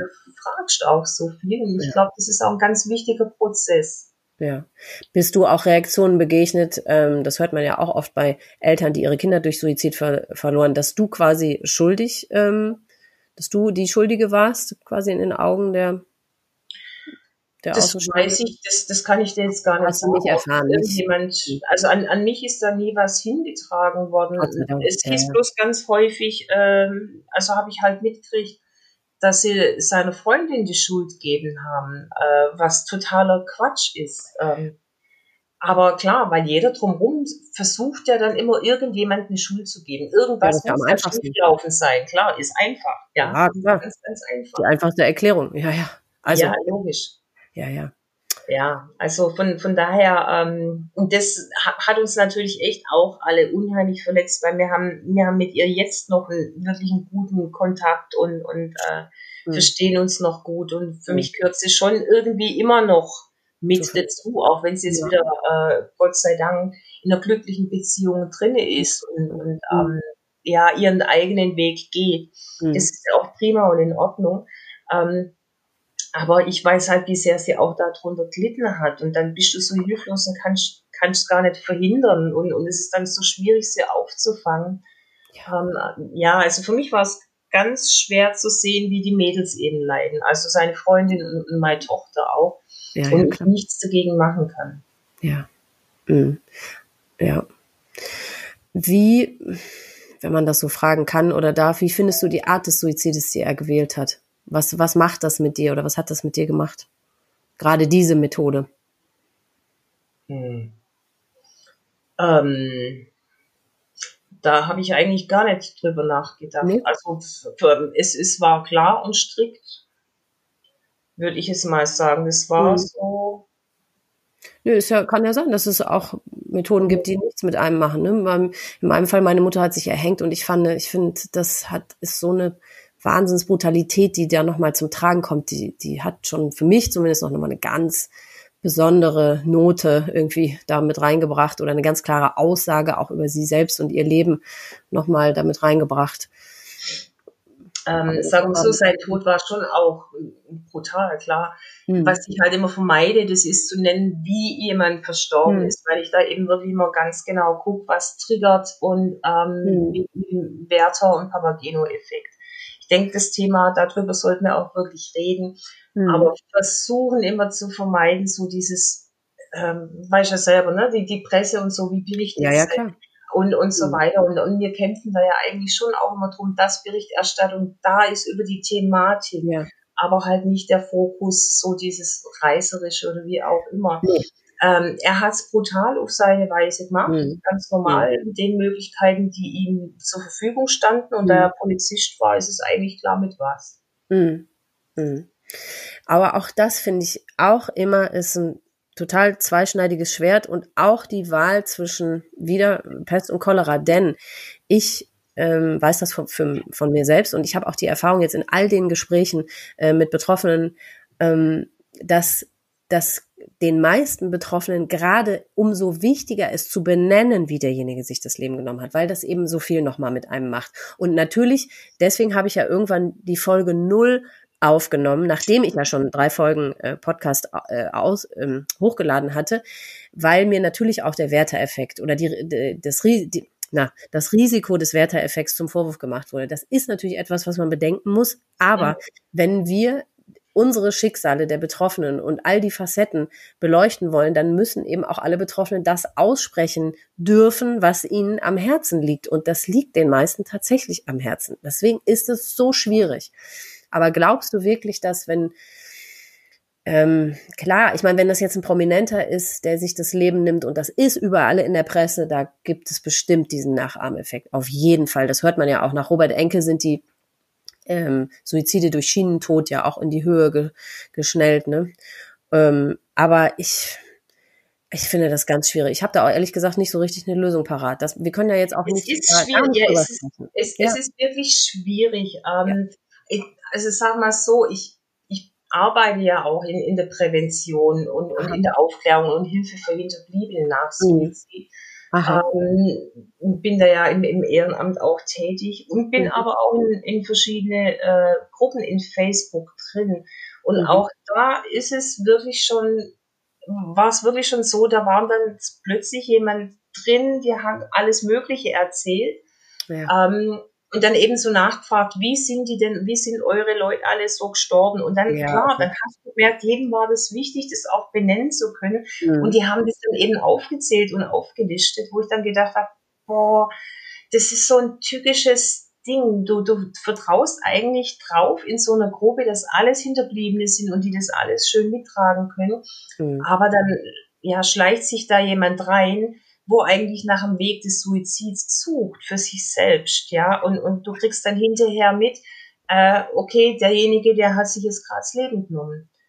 Ähm, und das ist halt, ja, deswegen bin ich da echt immer vorsichtig. Ich denke, mhm. man kann sich so im, im, im kleinen Kreis drüber austauschen. Mhm. Also bei uns ist, wie gesagt, ich bin ehrenamtlich im Verein tätig. Mhm. Ähm, da weiß ich auch von jedem, wie da der mhm. Suizid passiert ist in der Familie. Mhm. Wir wissen das untereinander, aber wir wissen auch, wie wir damit umgehen müssen. Und jetzt gerade so, wenn das dann immer so groß gepusht wird oder so, ne? Gerade eben Robert Enke ist es so dieses typische Beispiel, wo sie x Fotos und so zeigen, genau von dieser Stelle oder auch von den Brücken oder ja. was auch immer. Ja, ja.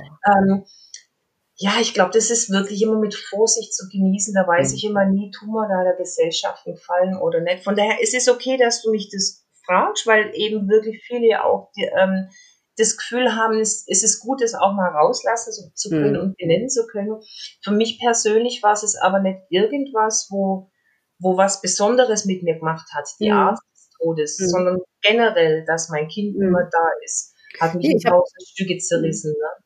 Ich habe bei dir aber jetzt auch die ganze Zeit im Gespräch gemerkt, dass du tatsächlich die Art, wie er es tatsächlich gemacht hat, eben äh, nicht erwähnst und auch offensichtlich auch nicht erwähnen möchtest. Und das respektiere ich ja auch absolut. Das muss ja wirklich jeder Betroffene genauso machen, wie er sich danach fühlt.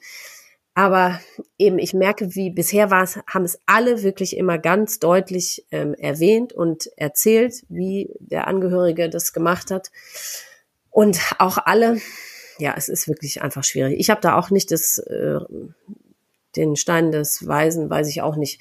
Aber auf der anderen Seite denke ich auch, weißt du, jemand, der sich wirklich das Leben nehmen möchte, der wird sowieso irgendeine Art finden und ja, ja das, das, ist das wirklich einfach schwierig. Und deswegen muss das jeder Betroffene so machen, wie man das möchte. Man kann das nicht verallgemeinern und grundsätzlich verbieten. Ihr dürft das nicht sagen, wie derjenige das getan hat. Nee, es muss einfach jeder das so machen, wie er das. Und ich glaube, was, was es eben gerade jetzt auch hier so ein Podcast, der dann so ist, ähm, da ist es jetzt dann nicht so, dass es halt genau an dieser Brücke oder an diesem Baum oder an dieser Schienenstelle oder so mhm. Beispiel, wo, wo dann wirklich so dieses, okay, das ist so ein, so ein Zielort, wo das gut funktioniert. Ja, und das mhm. war, ist ja das, was beim, beim Werter-Effekt oft immer ja, ja, genau. dann eben ist, ja. ähm, dass dann, ah ja, okay, da habe ich ja dann für mich so diese Möglichkeit.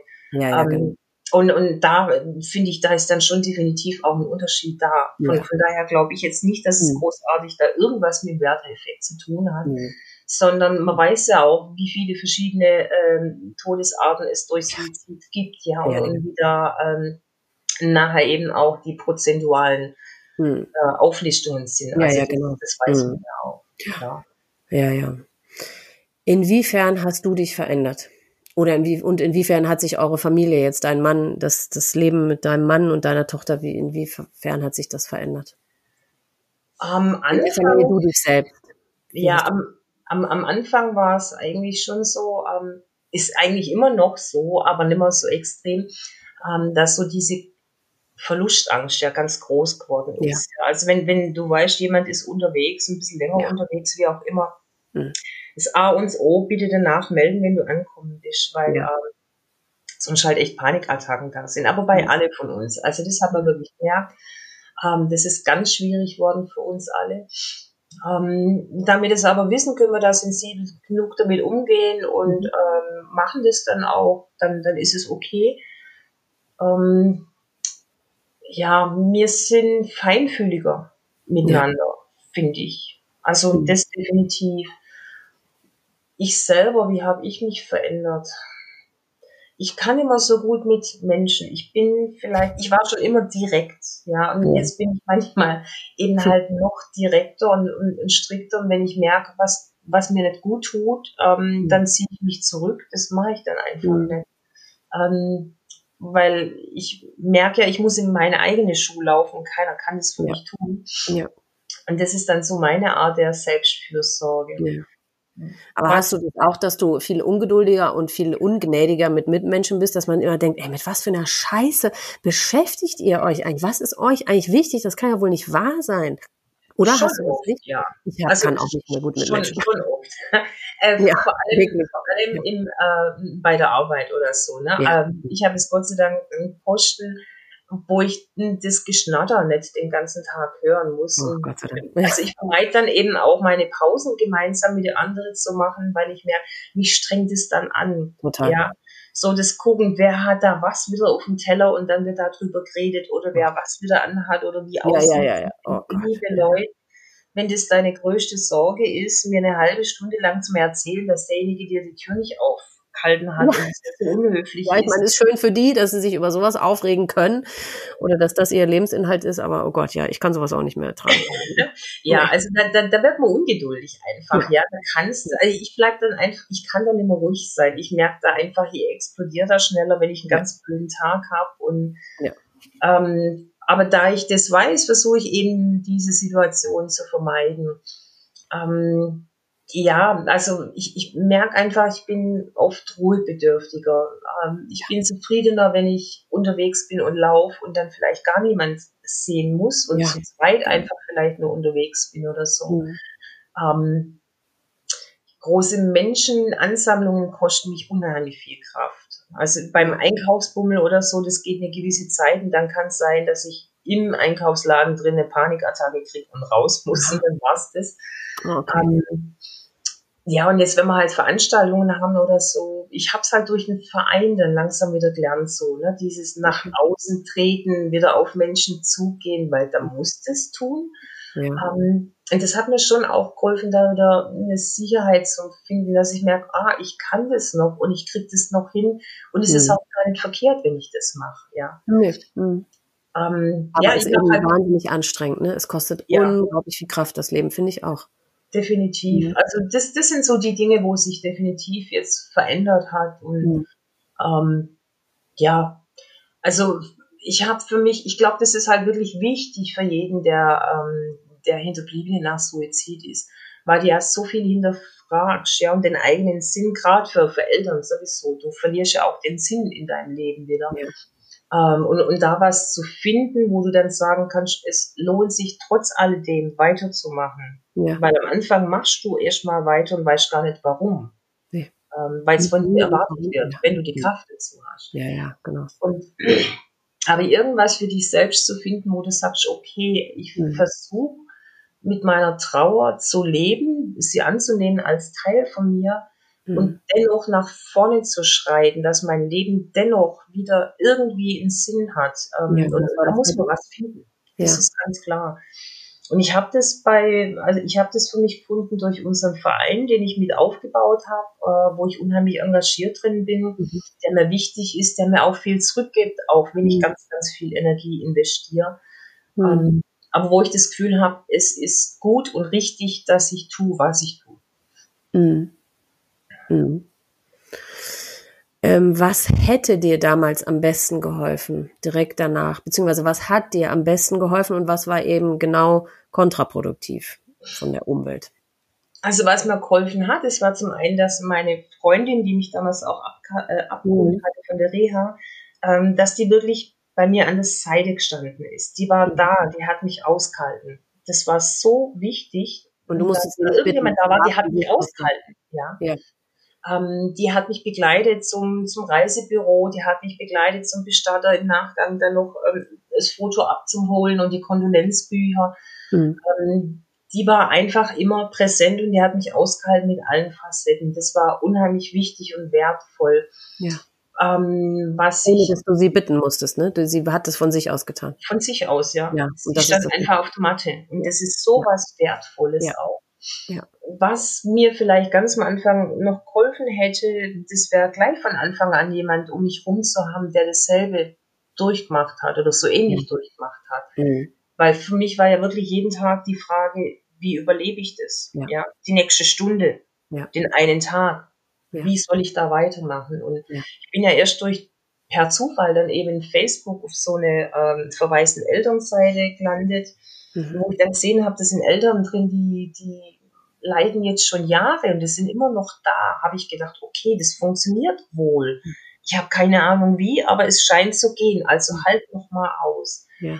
Und ähm, dann irgendwann war, war das für mich zu viel, einfach nur so diese Gedenktage und sonst was, aber der Austausch war da nicht ganz so, wie ich ihn gebraucht habe, wo ich dann mhm. angefangen habe, mich mit auseinanderzusetzen mit der Thematik. Ähm, weil da eben wirklich, das, da waren über 1000 Eltern drin, ja, mit mhm. allen verschiedenen Todesarten. Ja. Mhm.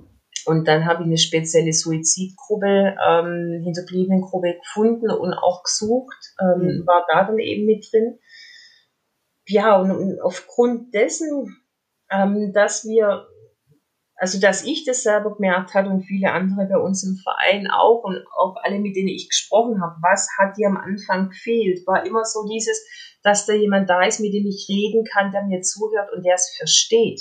Ja. Also der es wirklich auch versteht und nachvollziehen kann. Ja. Und deswegen haben wir uns dann überlegt, von unserem Verein aus ja auch dann diese ersten Anlaufstellen ähm, auf die Beine zu stellen. Ah.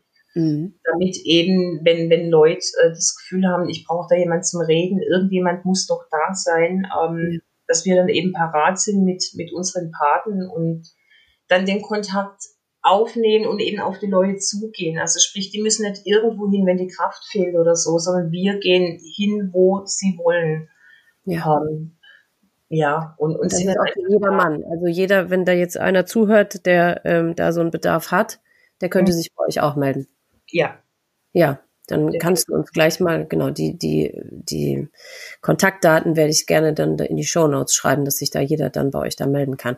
Darfst du, ja. Hm. Ähm, genau, und du wolltest noch was sagen, was dir noch geholfen Nee, oder ich, genau, ich wollte fragen, was, was kannst du denn Müttern oder Eltern, ja, eigentlich wahrscheinlich am besten ja Müttern, die ihr Kind durch Suizid verloren, was kannst du denen raten oder ans Herz legen oder aus deiner Erfahrung sagen?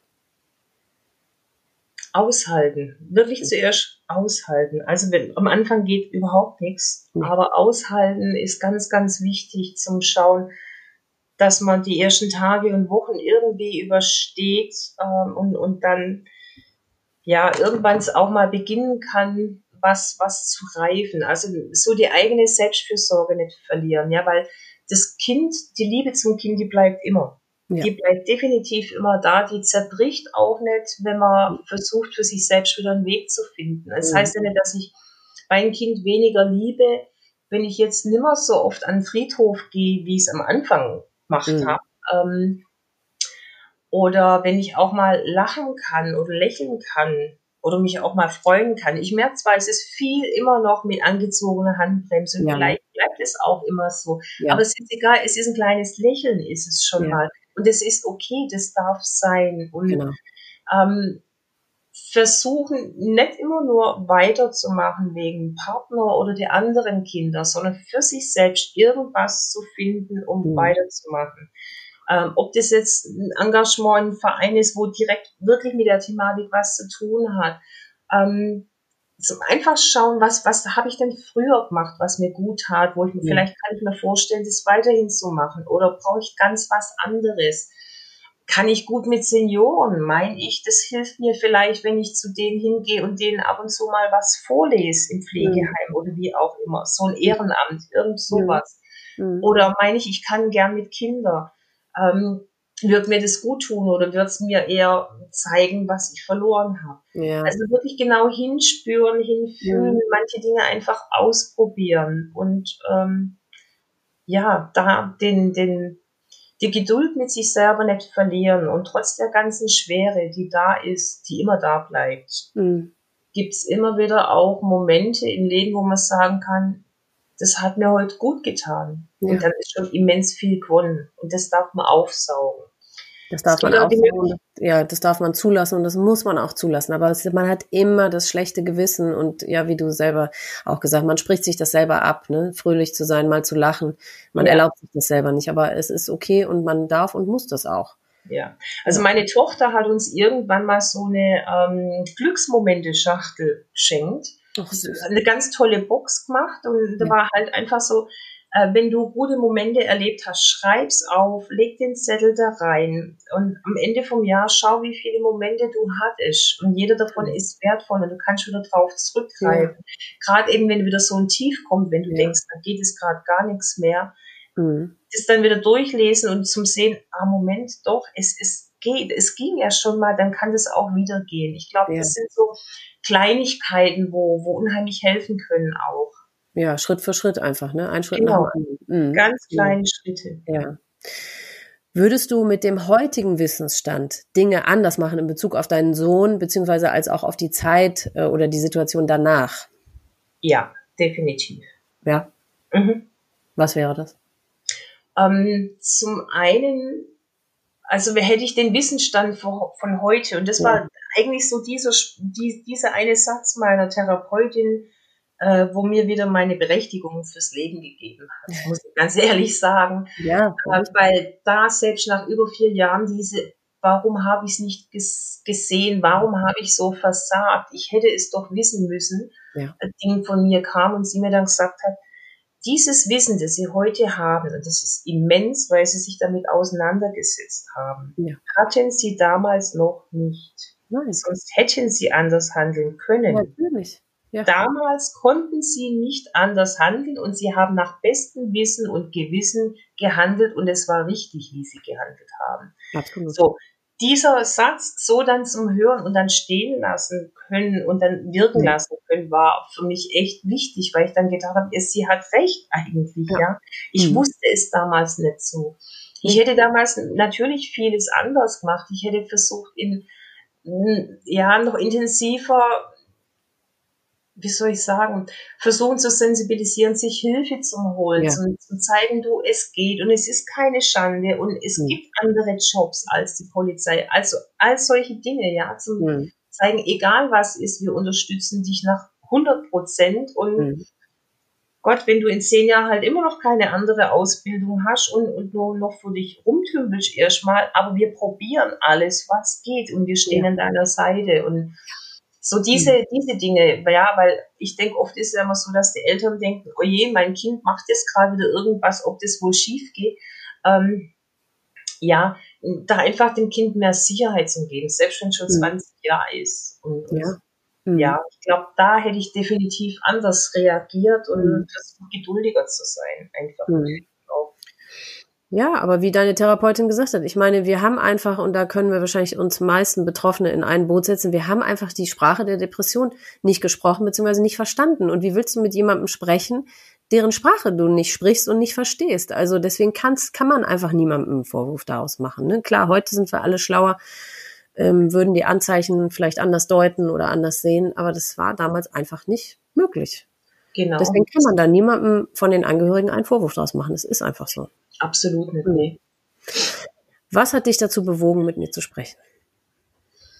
Mm, also, ich, ich habe ich hab mal so die, die ersten paar Podcasts von dir mal so durchgehorcht und habe gedacht, mhm. das ist eigentlich wirklich eine gute Sache, mhm. ähm, das Thema an die Öffentlichkeit auch zu bringen, so in dieser Art und Weise. Ja, wie geht's der Hinterbliebenen? Welche mhm. Erfahrungen mhm. haben die gemacht? Weil ich ja merke, wie oft wir stigmatisiert werden. Und ja. ähm, ich eben auch ein Mensch bin, der viel Öffentlichkeitsarbeit macht. Und ich glaube, das hilft auch. Es hilft nicht nur mir selber, sondern auch der anderen ähm, gibst du dadurch ja die Möglichkeit, vielleicht eher nachzuvollziehen, warum wir reagieren, wie wir reagieren, genau. ohne uns das dann krumm zu nehmen, ja. Ähm, und sich und selber auch nicht als verrückt zu fühlen. Man fühlt sich ja, wenn man überhaupt gerne einen Vergleich hat zu anderen, dann denkt man ja so oft, ey, ich bin, ich muss wohl, ich glaube, ich bin selber auch verrückt geworden oder das ist schon sehr schräg, dass ich jetzt so denke oder mich so fühle oder mich so verhalte. Man denkt ja, äh, ne, also, und wenn man dann aber einfach hört, nee, es scheint wirklich normal zu sein, allen anderen geht's auch so, ja, das hilft einfach wahnsinnig, ne? Ja. Und meistens wird ja eben dann doch über die Depressiven, zu Recht natürlich, über Depressionen und über die Depressiven gesprochen und über Suizid an sich, aber eigentlich nie über die danach, oder? Ja, viel zu wenig. Viel zu wenig. Also ich ja. habe ja auch schon Vorträge gehalten in, in Kliniken, also in Psychiatrien bei den Ärzten und, und Pfleger. Und da hat man dann schon auch gemerkt, so, okay, wir kennen wirklich die Thematik mit den äh, depressiven Menschen, mit denen, mhm. die suizidal sind, mhm. was wir aber echt nicht mitkriegen, was passiert denn danach in, genau. in der Familie, wenn, wenn, wenn, wenn das passiert ist, ja. Aber genau. wie geht's denen? Das kriegen die Ärzte so ja auch gar nicht mit. Ähm, und da hilft es natürlich schon auch, wenn, sie da ein bisschen so einen Einblick haben. Ja, ja, dass man dann sieht, wie kann man die Familie vielleicht auch mit einbeziehen. Mhm. Oder auch bei Beratungsstellen, wo ich dann äh, zwischendurch auch schon war und unseren Verein vorgestellt habe, ähm, dass du dann merkst, die haben da wirklich immer so die, die Angst, irgendwas Falsches zu sagen oder was ja. Falsches zu tun und, mhm. und da ein bisschen so diese Unsicherheit zu nehmen, kannst du halt wirklich nur, wenn du, wenn du über das Thema redest oder wie, genau. ja, wie sich die Hinterbliebenen auch fühlen, was sie erleben, mit welchen Schwierigkeiten sie zu kämpfen haben. Genau. Weil das sehen die Leute ja nicht. Und oft denken sie immer, ja, wenn ich nichts sage, mache ich schon nichts falsch. Ja, genau. Manchmal stimmt es, bei manchen ist es richtig. Ja, ist schwierig. Ja. ja. und auch jede Situation anders. Ja. Mhm. ja. Ist einfach schwierig. Mhm.